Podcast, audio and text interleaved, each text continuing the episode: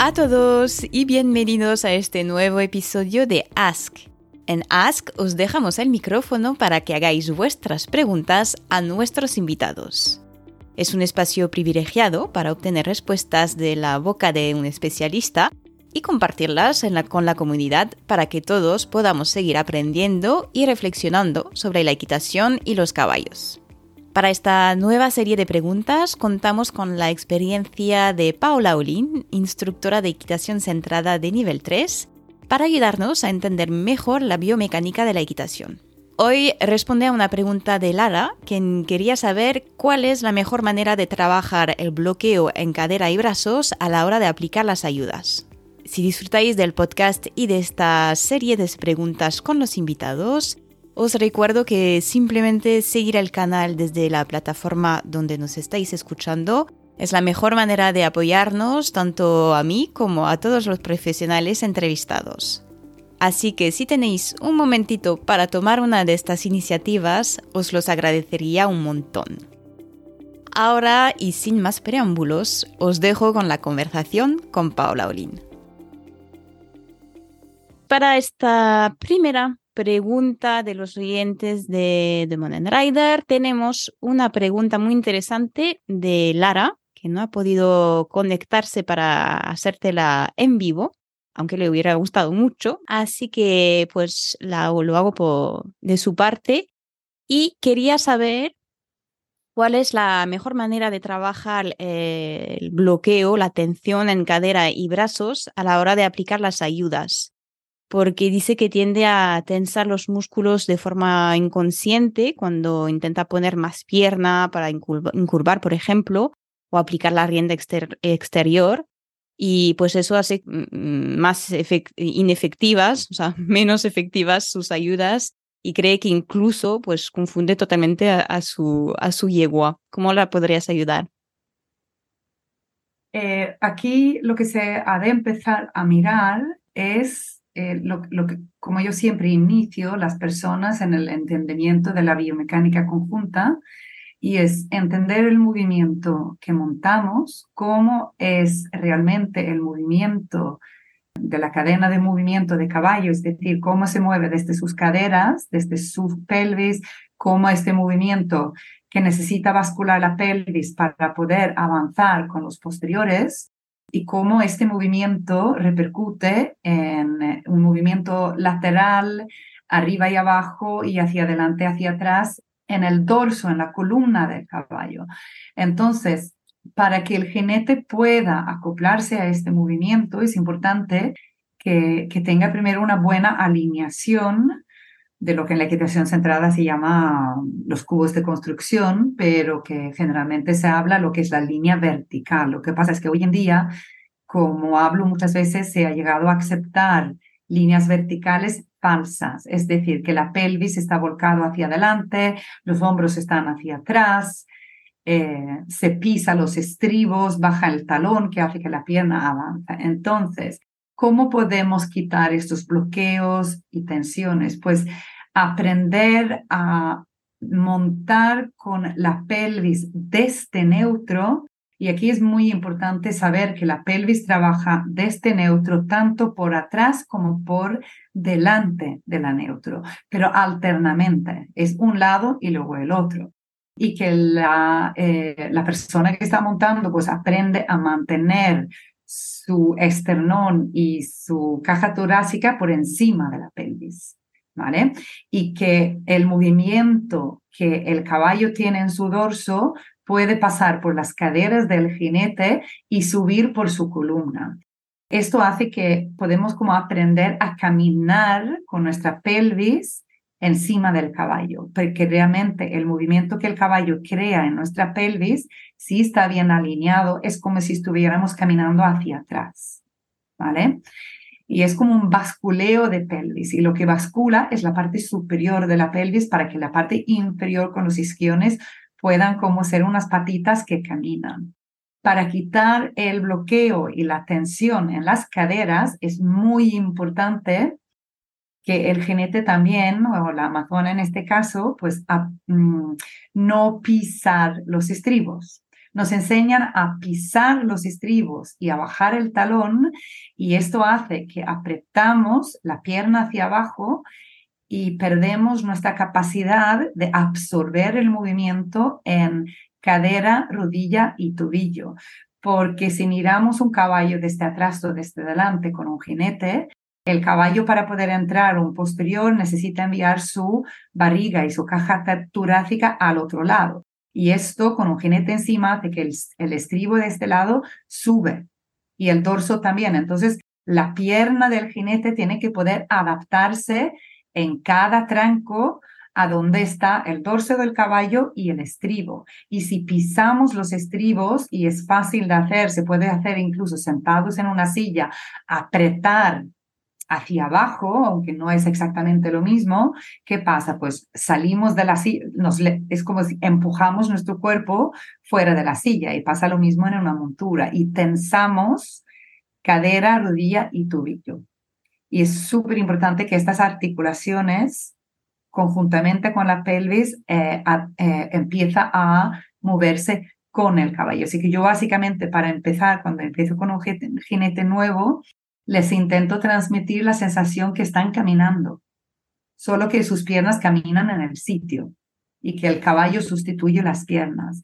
Esto como repercute en los brazos, que si tenemos la pelvis eh, volcado hacia adelante, el dorso arqueado, que suele ser el problema más grande según qué disciplina y en escuelas de equitación, porque nos dicen de ponernos rectos subiendo, el subiendo y sacando el esternón. Esto desconecta y bloquea nuestra columna, que es tan importante que se pueda mover de una manera estable pero flexible eh, y entonces nuestros hombros, igual que cuando caminamos sin caballo, pueda recibir el, movimiento diagonal.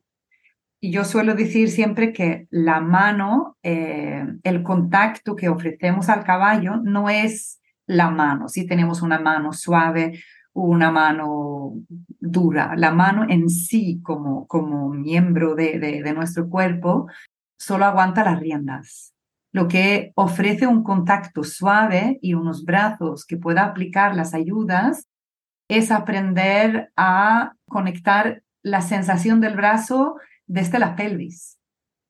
Entonces yo suelo decir que el brazo del jinete nace en la zona lumbar y la capacidad de la zona lumbar a trabajar también hacia atrás. Y esto cuando solo lo escuchamos así como por una grabación de voz, un podcast, es como, es quizás como un poco más complicado visualizar, pero bueno, tengo, tengo vídeos, creo que en mi Instagram, si no, si no hago, pero que cuando caminamos básicamente es como si eh, podemos poner las manos en la parte superior de nuestra pelvis y ayudar con las manos como a caminar hacia atrás y es izquierda atrás, derecha atrás, izquierda atrás, derecha atrás. Y esto hace que eh, que nuestra zona lumbar se activa igual que queremos que la zona lumbar del caballo suba, no que baja. Un jinete que trabaja arqueado trabaja eh, en inversión y no queremos caballos invertidos.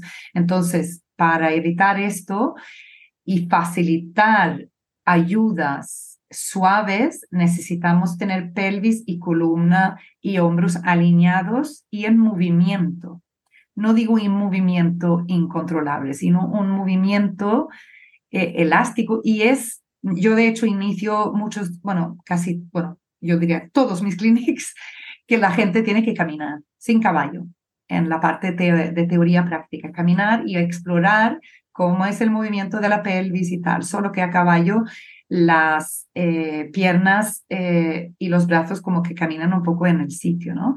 Pero es muy importante aprender a usar tobillo, rodilla, cadera, homoplatos, codos como absorber, para absorber el movimiento del caballo. Y esto es lo que al final crea jinetes que visualmente eh, parecen quietos y claro, que ella habla de su, su pobre yegua, creo que ponía, ¿no?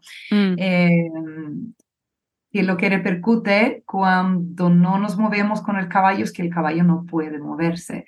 Y como, bien, como buena yegua, porque normalmente son mucho más eh, exigentes y expresivas, según mi propia experiencia, ella está diciendo que no puede moverse. Y cuando mm. queremos, por ejemplo, incurvar el caballo, es como si caminamos, hago caminar las personas por la pista y si giramos, hay, sigue habiendo una diagonalidad entre cadera y hombro. Y entonces yo puedo conectar porque mis hombros y brazos conectan con el final de la cadena de movimiento del caballo, que es la cabeza. Y la cabeza tiene que poder bascular a la izquierda y a la derecha, incluso en una incurvación.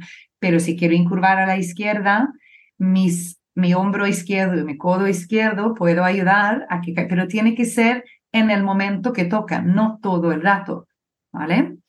Así que es básicamente aprender a alinearse, entender el movimiento que montamos y saber cómo moverse para permitir que el caballo se pueda mover.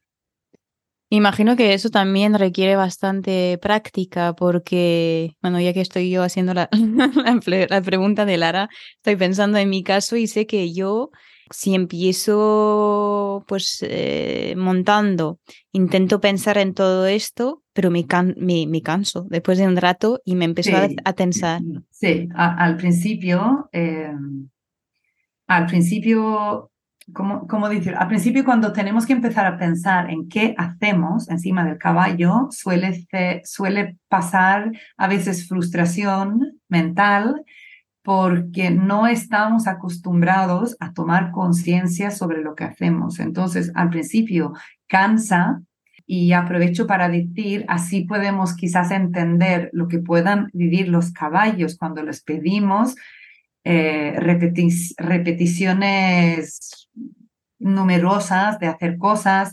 Ellos a lo mejor no lo entienden. Los caballos, yo muchas veces paro ejercicios con el jinete porque el caballo está mentalmente cansado. Nosotros nos cansamos cuando aprendemos a tomar conciencia sobre nuestro cuerpo, pero es un pequeño umbral, a veces es un umbral más grande que realmente vale la pena dedicar tiempo y es por eso que me llamo la reina del paso, bueno, la reina del paso o la bruja del paso también mm. podría ser, porque realmente el paso nos permite eh, entender muchísimas cosas en nuestro cuerpo. Y por eso también que trabajo mucho con jinetes sin caballo, porque en combinación con el movimiento de caballo es mucho más difícil y hay que hacerlo igual como si fuera un potro, poco rato y cuando funciona, pausa.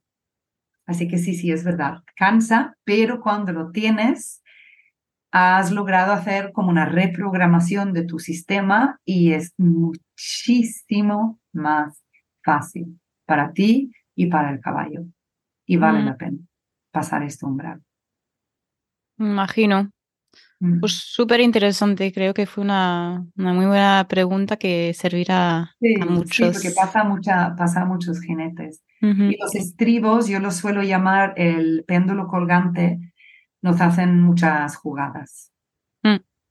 También. Porque es una cosa que se mueve y hay que aprender a gestionarlo para que piernas y, estribo parezcan quietas, pero no pueden estar no podemos pretender de estar quietos encima de un animal tan grande que queremos que se mueva y más que, que se mueva con armonía. Entonces no podemos poner soldaditos de plomo o, o jinetes Playmobil.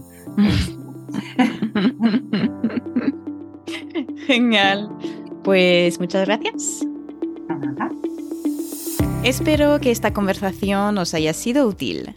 Como siempre, si os ha gustado o simplemente queréis apoyar a The Modern Rider y al trabajo de nuestros invitados, no dudéis en dejar una nota, un comentario o compartirlo con vuestro entorno desde la plataforma en la que nos estáis escuchando. Antes de dejaros seguir con vuestro día, os recuerdo que para recibir información sobre la organización de las próximas sesiones de Ask, de grabación con otros invitados, debéis estar inscritos en la newsletter.